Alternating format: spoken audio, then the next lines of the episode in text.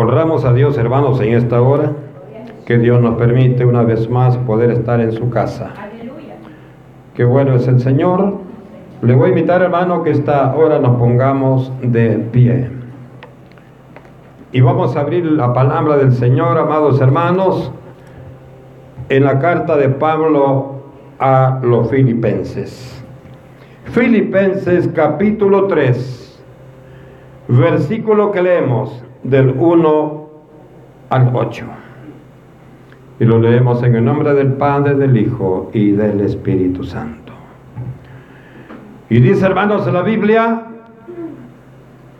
por lo demás, hermanos, gozaos en el Señor. A mí no me es molesto el escribiros las mismas cosas, y para vosotros es seguro. Guardaos de los perros guardaos de los malos obreros, guardaos de los mutiladores del cuerpo, porque nosotros somos la circuncisión, los que en espíritu servimos a Dios y nos gloriamos en Cristo Jesús, no teniendo confianza en la carne. Aunque yo tengo también de qué confiar en la carne. Si alguno piensa que tiene de qué confiar en la carne, yo más circuncidado al octavo día, del linaje de Israel, de la tribu de Benjamín, hebreo de hebreos, en cuanto a la ley fariseo, en cuanto a celo perseguidor de la iglesia, en cuanto a la justicia que es en la ley irreprensible. Pero, ¿cuántas cosas eran para mi ganancia? Las he estimado como pérdida por amor de Cristo. Y ciertamente aún estimo todas las cosas como pérdida por la excelencia del conocimiento de Cristo Jesús, mi Señor, por amor del cual lo he perdido todo y lo tengo por basura para ganar a Cristo. Aleluya. Oramos y le decimos, Padre, que estás en los cielos, gracias Señor. Gracias por esta palabra, Señor, maravillosa, en el cual tú has centrado, Señor, la meditación de esta preciosa hora.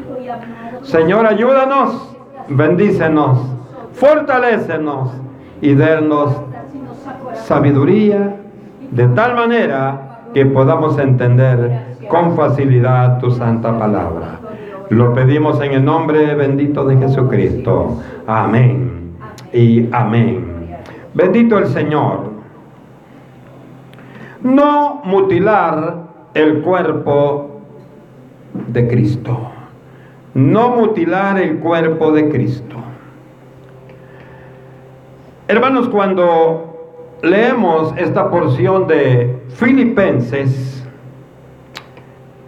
nos damos cuenta que si hay alguien que puede hablarnos de la necesidad de mantenernos firmes como hijos de Dios, buscando unidad en todos los que formamos el cuerpo de Cristo, es el apóstol Pablo. Ya lo explica él detalladamente, hermanos, en esta porción, en estos ocho versículos del capítulo 13. Porque después de que este hombre fue un perseguidor de los hijos de Dios, conoció la voluntad de Dios. Oiga bien, también lo que vino en él a, dar, a darse cuenta que realmente, que aunque un tiempo anduvo lejos, que aunque un tiempo persiguió la iglesia, él era parte del cuerpo de Cristo. Él era un verdadero hijo de Dios. Por ello nos dice el apóstol, a mí no me molesta escribirle las mismas cosas que a muchos les he escrito. Acuérdense, hermano, que él tiene muchas cartas en el Nuevo Testamento. Trece cartas de Romanos a Filemón. Él llevó un mensaje siempre. Y él dice, por ello, no me molesta escribirle las mismas cosas que a muchos les he predicado, que a muchos les he escrito. Porque esto que les escribo porque esto que les he escrito nos traerá seguridad en lo que somos. Cuando leemos la palabra nos damos cuenta que realmente somos lo que la Biblia nos dice. O le pregunto esta noche, ¿usted no se siente que es hija de Dios? Ah, mis hermanos, ¿usted no se siente que es hijo de Dios? Ahora, hermanos, ¿por qué lo creemos? ¿Por qué lo sentimos? Porque es el, propósito de cada una de las cartas que Pablo escribe. Y también dice algo importante en el versículo 1. El propósito de escribir esta carta es para que no gocemos, para que nos alegremos en el Señor. Ese es el propósito de la Biblia, hermano, no para que nos asustemos, sino que para que cada vez que la leamos nos demos cuenta cada vez más de lo valioso que es el lugar que usted y yo ostentamos dentro del pueblo del Señor. Y esto dice Pablo que les traiga gozo, que les traiga alegría. Y cuando Pablo nos dice, por lo demás, por lo demás, dice el 1 al inicio del versículo 1. Por lo demás, ¿qué es lo demás?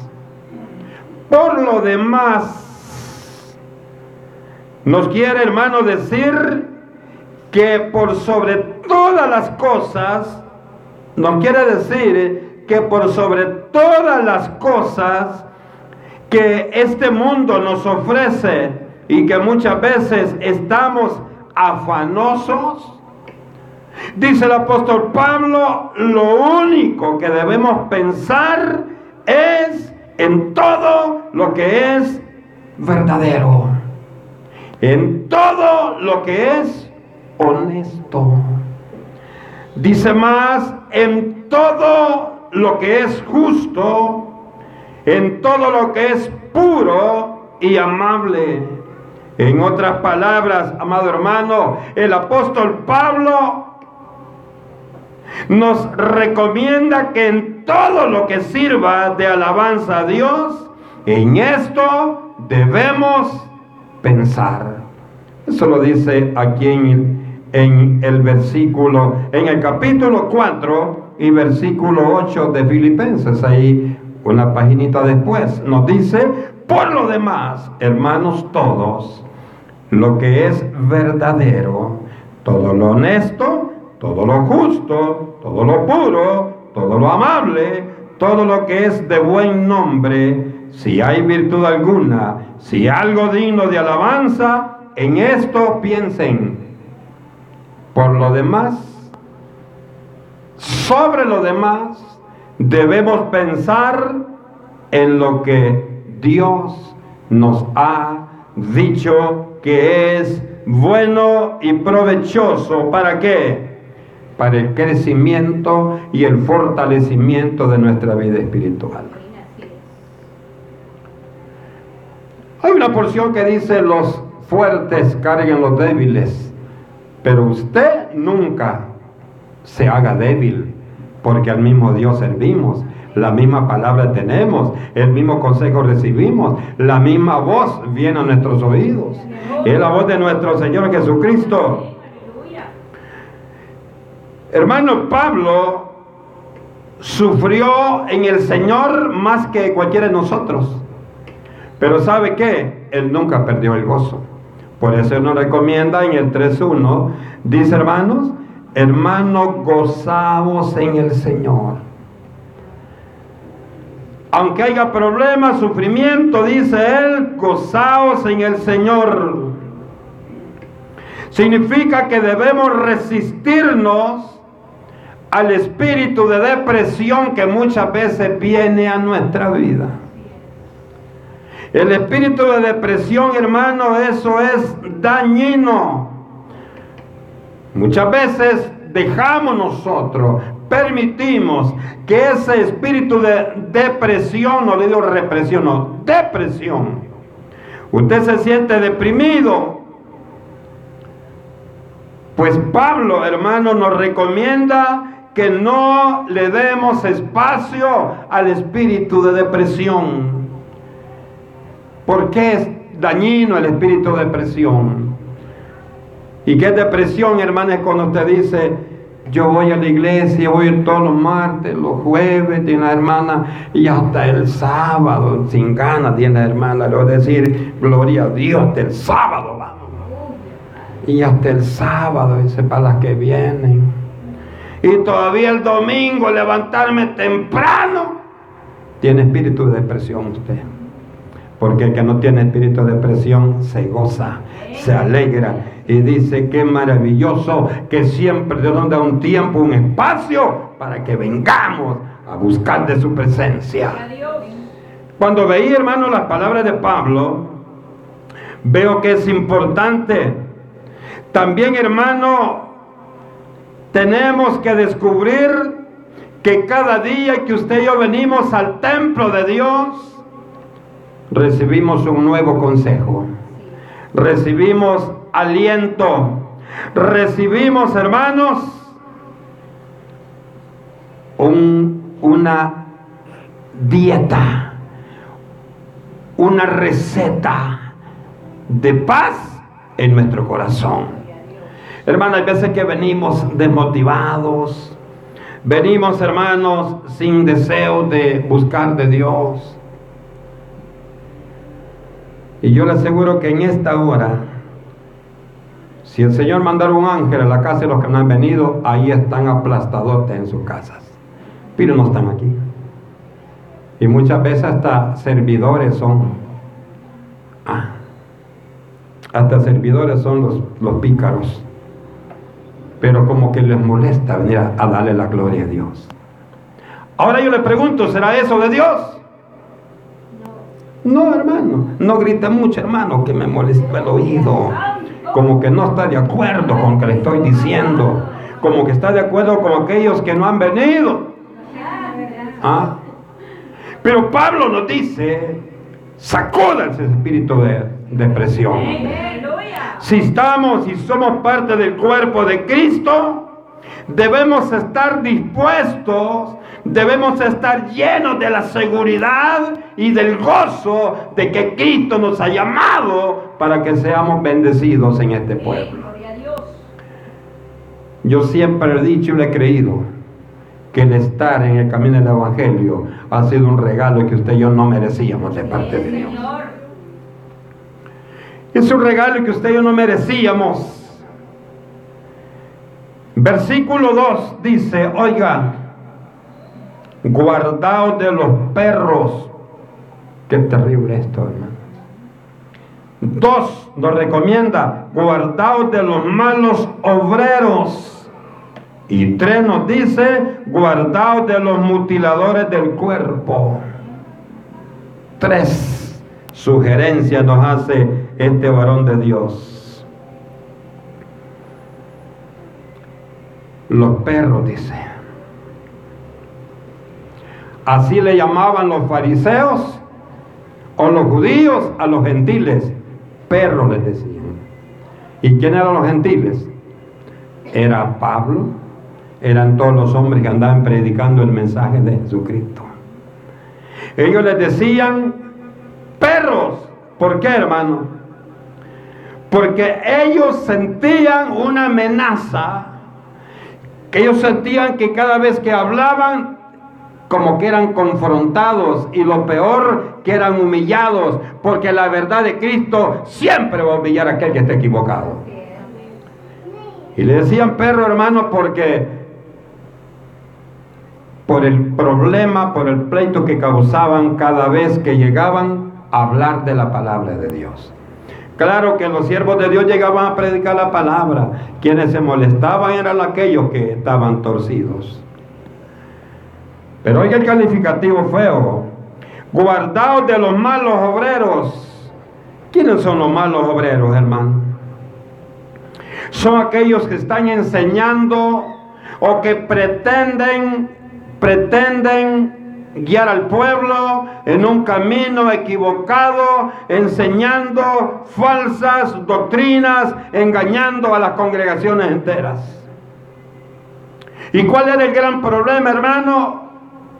¿Cuál es el gran problema de los hombres de Dios con los judíos. Que los judíos enseñaban que para que el hombre fuese salvo tenía que circuncidarse. Este es el gran pleito que se estaba dando acá. Y Pablo les dice que no. Pablo les dice que no es necesario la circuncisión. Que no era necesario la circuncisión. Porque eso era mutilar el cuerpo. Eso era cortar parte del cuerpo. Cuando eso ya no tenía efecto en, en el tiempo de la gracia. Y como ellos hermanos, ellos enseñaban que a través de esta práctica es cuando los hombres podían alcanzar la salvación. Decían los judíos, los fariseos, decían esto, gentiles andan buscando a quien morder como los perros callejeros. Mire qué terrible, hermano. Mire hasta dónde llega la ignorancia cuando de esto decía, qué ignorantes los hombres cuando no tienen el conocimiento de Dios. Qué ignorantes el hombre comete errores garrafales, errores abismales, pero ¿sabe por qué? Porque no conocen la palabra. Y usted y yo, hermano, encontramos y detectamos que hay discordia en sus enseñanzas cuando en realidad eran ellos los que rechazaban las enseñanzas de Jesucristo. Ellos rechazaban las enseñanzas de Jesús. Pero decían que los problemáticos eran los gentiles. ¿Y, ¿Y por qué gentiles? Porque no eran judíos de sangre. Ahora, Pablo les hace saber, y yo lo vamos a ver más adelantito, les hace saber quién era él. Hermano, era tanta la ira que no se daban cuenta con quién estaban discutiendo. Ignorancias. Cuando vemos esta palabra, mis amados hermanos, nos damos cuenta que ellos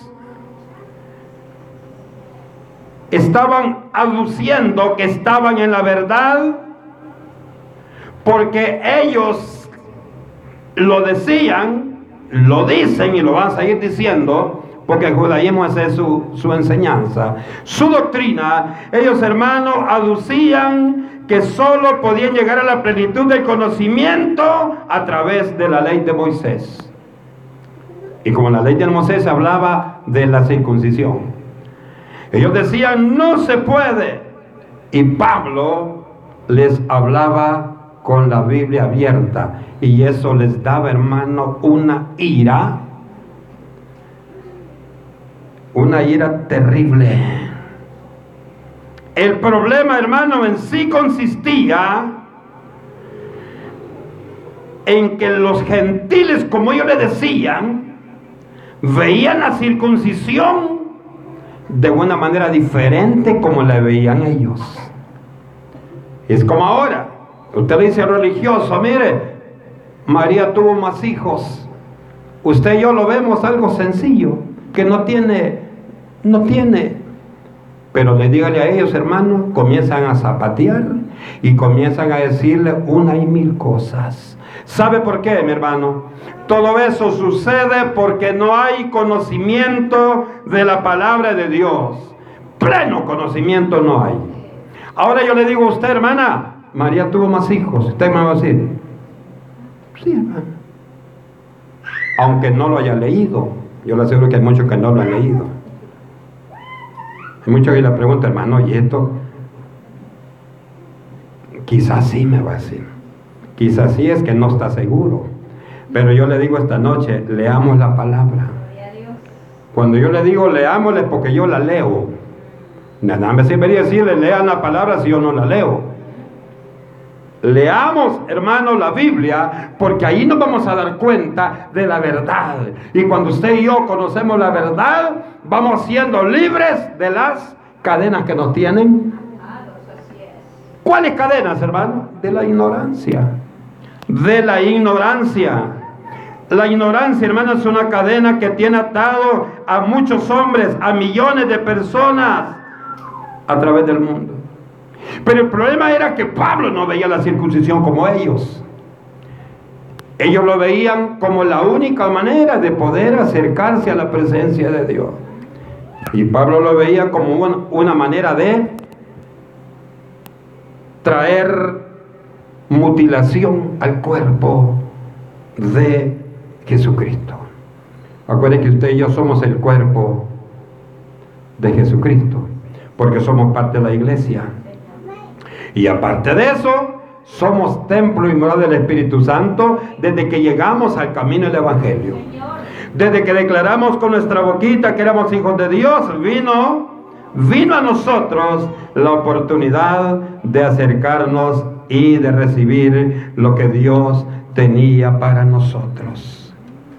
Pablo, hermanos amados, miraba la circuncisión como una especie de mutilación del cuerpo, porque era una, oiga, era una práctica de la ley y Romano dice en el capítulo 10 y versículo 4, porque el fin de la ley es Cristo.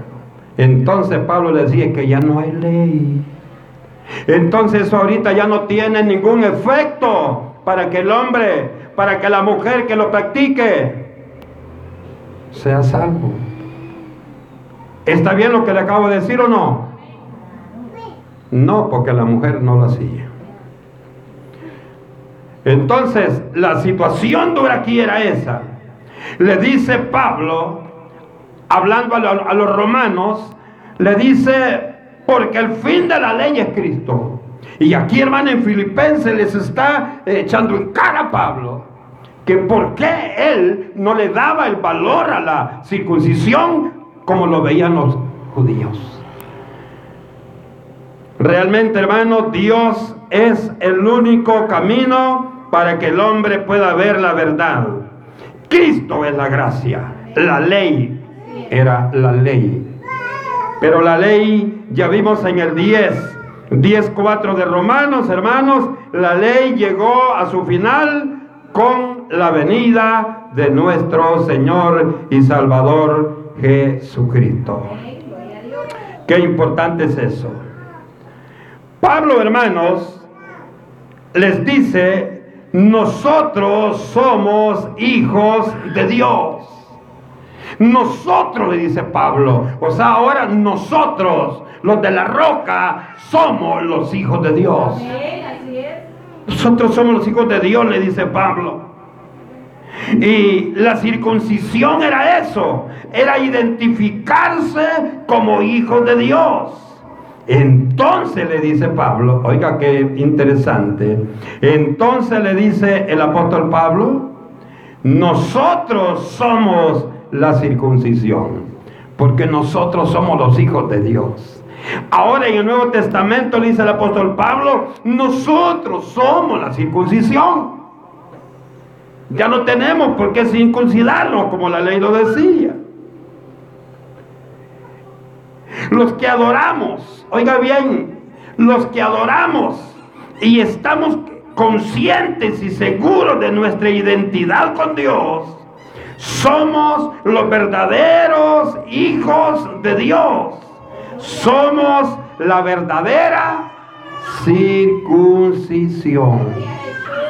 ¿Me está escuchando? Interesante, hermano. Usted y yo no necesitamos circuncidarnos, porque eso era para identificarse como hijos de Dios. Y usted y yo somos hijos de Dios. Cuando vea esto, decía, tenía razón este varón de Dios.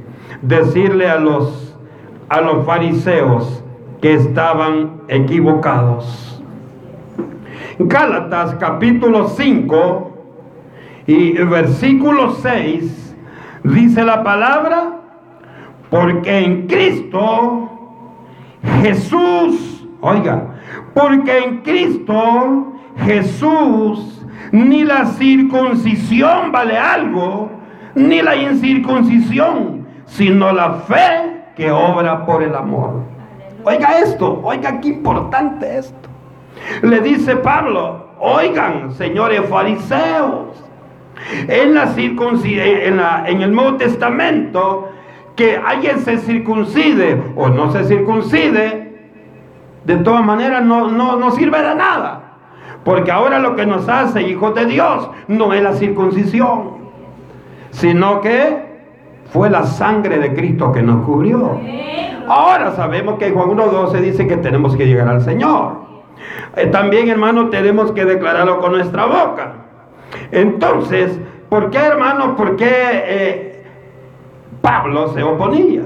Porque el, reclamo era, si ustedes practican la circuncisión, están cortando una parte del cuerpo. Entonces están mutilando el cuerpo. ¿Y eso qué significa? Le decía Pablo. Que ustedes creen en la carne. No, para ser hijo de Dios hay que quitarle un pedacito de carne. Para que sean salvos. Si no, no pueden ser salvos. Y Pablo le dice en el versículo 3. Y otra vez, versículo 3 de la porción que estamos leyendo, Filipenses. Porque nosotros somos la circuncisión, le dice Pablo, los que en espíritu servimos a Dios y nos gloriamos en Cristo Jesús, no teniendo confianza en la carne. Oiga, qué interesante. Aunque yo tengo también de qué confiar en la carne, si alguno piensa que tiene de qué confiar en la carne, yo más, porque él fue circuncidado. Él fue circuncidado. Hermano, y cuando vemos este, este, este momento, hermano, de, de discordia entre ellos, le dice el apóstol Pablo, si yo quisiera gloriarme en la carne, lo hago, porque tengo todas las de ley, ustedes no. ¿Y por qué dice él, tengo toda la ley? Versículo 4. Aunque yo tengo también de qué confiar en la carne, si alguno piensa que tiene de qué confiar en la carne, yo más que ustedes. Versículo 5. Fui circuncidado al octavo día. Soy del linaje de Israel, de la tribu de Benjamín. Soy hebreo de hebreos. En cuanto a la ley, soy fariseo. Y ustedes son judíos, ¿verdad? Y yo también. Lo que pasa que eh, tanto es la ira que no se dan cuenta. Versículo 6 le dice, en cuanto a celo, si hablamos de celo de la ley, que ustedes me dicen que nosotros somos perros, que nosotros somos a esto y lo otro, le dice él, si yo fuera celoso, yo le voy a demostrar que yo sí era celoso. Porque fui perseguidor de la iglesia, le dice él. Yo era celoso de lo que ustedes están peleando. Yo le hice, fui perseguidor de la iglesia en cuanto a la justicia que es en la ley, fui irreprensible. Oiga, ¿y qué significa eso? Pablo les dice, yo lo estoy reprendiendo a ustedes porque aunque dicen que conocen la ley, les hace falta, niños. Pero yo le dice, ya, ya me identifiqué y les he demostrado que soy más que ustedes en la ley. Y, me gusta al final, hermano, cuando les dice en el final del 6, y en cuanto a la justicia que es en la ley, soy irreprensible. Ninguno de ustedes me puede sacar gallos a mí, porque soy irreprensible. Oiga, qué maravilloso. Y eso, hermanos, se lo dice a los fariseos en la ley. Y más adelante se lo dice usted y a mí en la gracia. O sea, hermano, que este varón de Dios, el apóstol Pablo, fue irreprensible. Ahora le dice él que he conocido a Jesucristo, toda práctica de la ley lo tengo por basura, le dice Pablo. Oiga, qué tremendo. Hermano, cuando le dijo eso, yo creo que aquellos viejitos barbudos, envueltos de la cabeza, se fueron de espalda, hermano. Porque les dijo Pablo, todo por lo que ustedes están discutiendo, para mí ahora es basura. Porque yo antes le hice era más celoso que ustedes. Porque ustedes solo vienen a pelear, a gritarme, a ofenderme. Pero yo perseguía a los que adoraban a Jesús. Y ustedes ni a eso han llegado. Ahora dice que he reconocido a Jesucristo, toda práctica de la ley que ustedes están peleando hoy conmigo, la tengo por basura. ¿Por qué? Para estar aferrado a mi Jesucristo. Para estar aferrado a Jesús mi Salvador. Todo lo que ustedes están peleando, para mí eso es basura. ¿Se da cuenta por qué lo perseguían también a Pablo? Dígale a usted, a la religión, basura. Hermanos, le va a dar hasta mal de orín, aunque ellos saben que es basura.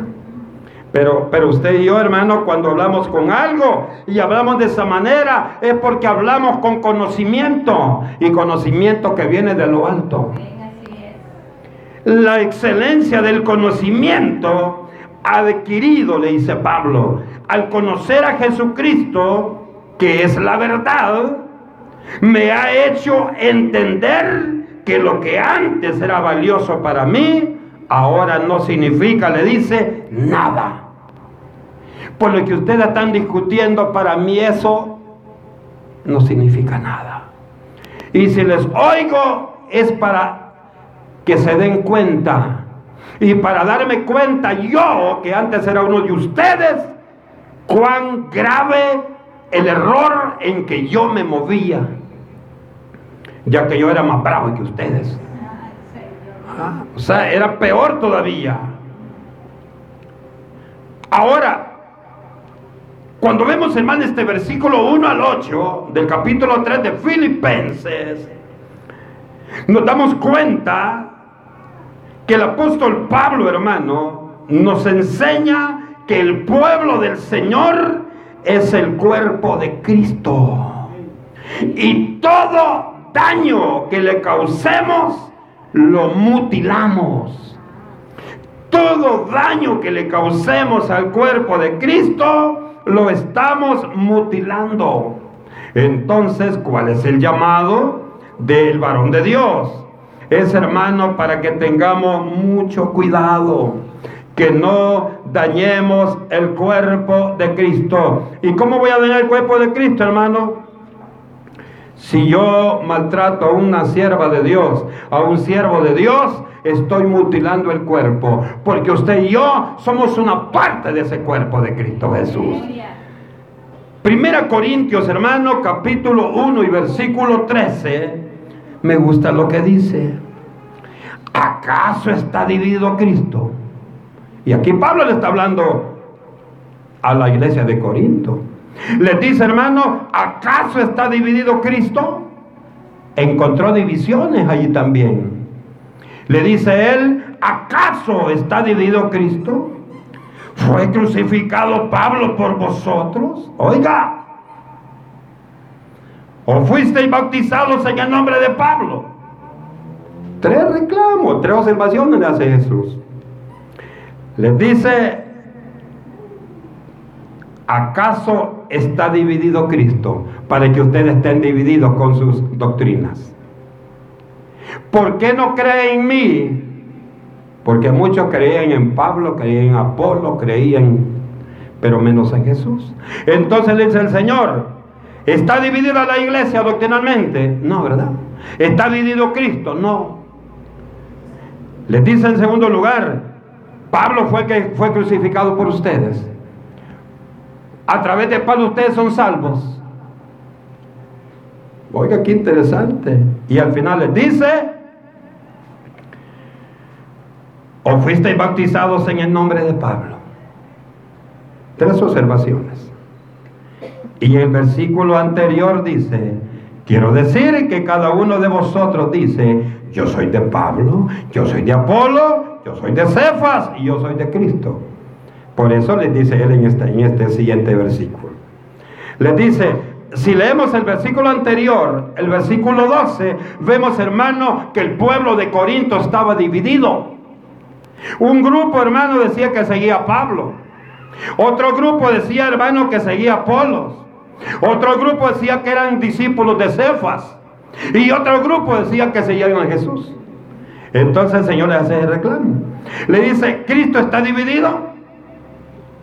Pablo murió por ustedes. Por él fueron salvos ustedes. y fueron bautizados en nombre de Pablo. Y piensa, hermano, que ahí aquellos grandes sabios se quedaron sin palabras. Sin palabras. Lo que indica, hermano, que nuestro, nuestro ejemplo por excelencia debe ser Cristo Jesús. Es el nuestro ejemplo. Es nuestro ejemplo por excelencia. ¿Y qué significa eso? A Él es el único que debemos obedecer para alcanzar la posición de verdaderos hijos de Dios. Solo a Jesús. Solo Jesús. Y mi hermano, estos versículos que estamos leyendo son versículos clave donde usted puede decir a cualquiera, pero que mire que yo creo en aquel, que yo creo en aquel, que ay, las tres preguntas que le hace Jesús. Mire qué importante. Toda práctica, mis amados hermanos, toda práctica que no está sujeta a la palabra de Dios es mutilar el cuerpo de Jesucristo. Los fariseos estaban enseñando que para que el hombre fuera salvo, para que la mujer fuera salva, tenía que buscar un camino diferente.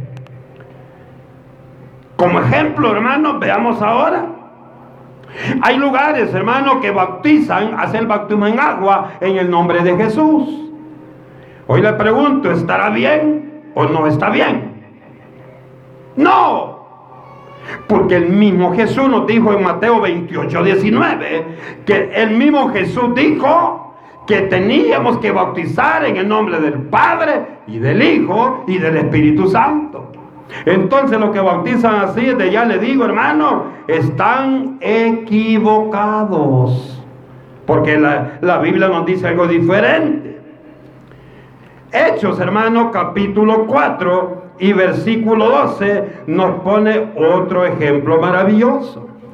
Hechos capítulo 4 y versículo 12, un texto hermano que usted y yo lo conocemos, dice la palabra del Señor, y en ningún otro hay salvación, porque no hay otro nombre bajo el cielo dado a los hombres en que podamos ser salvos.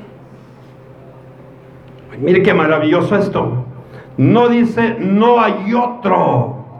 Y en el libro Romanos, hermano, en el capítulo 10 y versículo 9, mire, mire que también, hermano, lo maravilloso que nos habla la palabra de Dios. 10, 9 de Romanos dice la palabra, que si confesares con tu boca que Jesús es el Señor y creyeres en tu corazón que Dios le levantó de los muertos, serás salvo. ¿Por qué? Porque ya leímos allá en Hechos 4:12 que dice que en ninguno otro hay salvación, solamente en Jesucristo. También veía una porción, hermano, maravillosa en Efesios 4:16. Este es hermano, Efesios 4:16 es la última recomendación que nos hace eh, el Señor a través de las palabras de Pablo.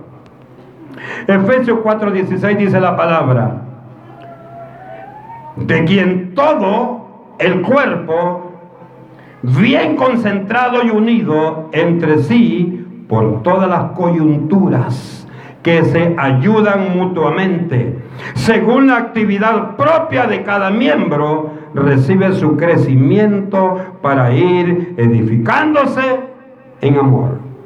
Allá le dijo, ¿está dividido Jesús? No, ¿verdad? Ahora nos dice en Efesios, de quien todo el cuerpo bien concertado y unido entre sí por toda la coyuntura. Nos dice el Señor, lo que yo quiero ahora que entiendan es que todo el cuerpo, que todo el pueblo, que toda la congregación esté unida entre sí por todas las coyunturas. ¿Cuáles son las coyunturas? Esto, vean. ¿eh? Entonces, hermano, que la iglesia esté unida a través de todas las coyunturas. Hermano, que todos tengamos mismo sentir. Que todos, hermanos, hagamos las cosas de buena voluntad. Y dice la palabra que se ayuden mutuamente según la actividad propia de cada uno de cada miembro. Hermano, quiere decir que aquí no veamos, no veamos, hermano, el, papel que tenemos cada uno, porque todos somos uno en Cristo. Entonces, hermano, quiere decir, que nos dice la palabra que tenemos que estar dispuestos a unirnos en el trabajo en el Señor. Dice, porque según la actividad propia de cada miembro, así recibirá crecimiento para ir edificándose en amor. Oiga qué bonito, dice la palabra en Efesios 4, 16. Dice que si ustedes se unen a través de todas las coyunturas y desempeñan la misma función, todos trabajan como un cuerpo en Cristo, dice lo que va a suceder es que ustedes van a crecer, se van a edificar en, en amor. Eso es lo que Dios quiere, un cuerpo, hermanos, que se edifique con amor. Significa que todo lo malo que haga la iglesia, todo lo malo que hagamos en la iglesia, estamos mutilando el cuerpo del Señor. No, hermanos, y a mi hermana es que yo no puedo ni verla, que está mutilando el cuerpo del Señor. Porque todos nosotros somos parte del cuerpo de Cristo. Todos nosotros somos parte del cuerpo del Señor. La discusión, hermano, de Pablo con los fariseos fue muy fuerte, pero a pesar de esto, yo pienso hermano que trajo un mensaje para los fariseos. Pienso hermano que al final se dieron cuenta que sobre todas las cosas en Cristo está todo lo que usted y yo necesitamos para tener amor y crecer en conocimiento. Dice hermanos allá en el, en el 4.1, así que, hermanos míos, amados y deseados, gozo y corona mía, estad así firmes en el Señor. Qué bueno. El mensaje es que nos mantengamos firmes en el Señor. Que no, amados hermanos, que no veamos solo lo que creemos que nos conviene. Yo pienso que lo que nos conviene, ¿sabe qué es? Que nos amemos los unos a los otros. Lo que nos conviene es que nos concienticemos de la función que tenemos en Cristo Jesús. Que nos concienticemos en que Dios se complace en lo que usted y yo hacemos, pero oiga, de buena voluntad, no a la fuerza, no obligado. Cuando usted y yo hacemos algo, hermano, con toda la disponibilidad de nuestro corazón, el primero que sabe es nuestro Padre eterno. Que Dios nos ayude, hermano, y que usted y yo a partir de esta noche, antes de hacer algo que no le agrade a Dios, usted se recuerde que el mensaje de Dios esta noche ha sido que no mutilemos el cuerpo del Señor, porque el cuerpo del Señor es santo. Y usted y yo, hermanos, también tenemos que ir buscando la santidad para darle la honra y la gloria a nuestro Señor. Cierre sus ojos, hermano amado. Y le decimos, Padre, gracias Señor, por enseñarnos esta noche ¿Qué mutilar, Señor, el cuerpo? Pedí esta noche.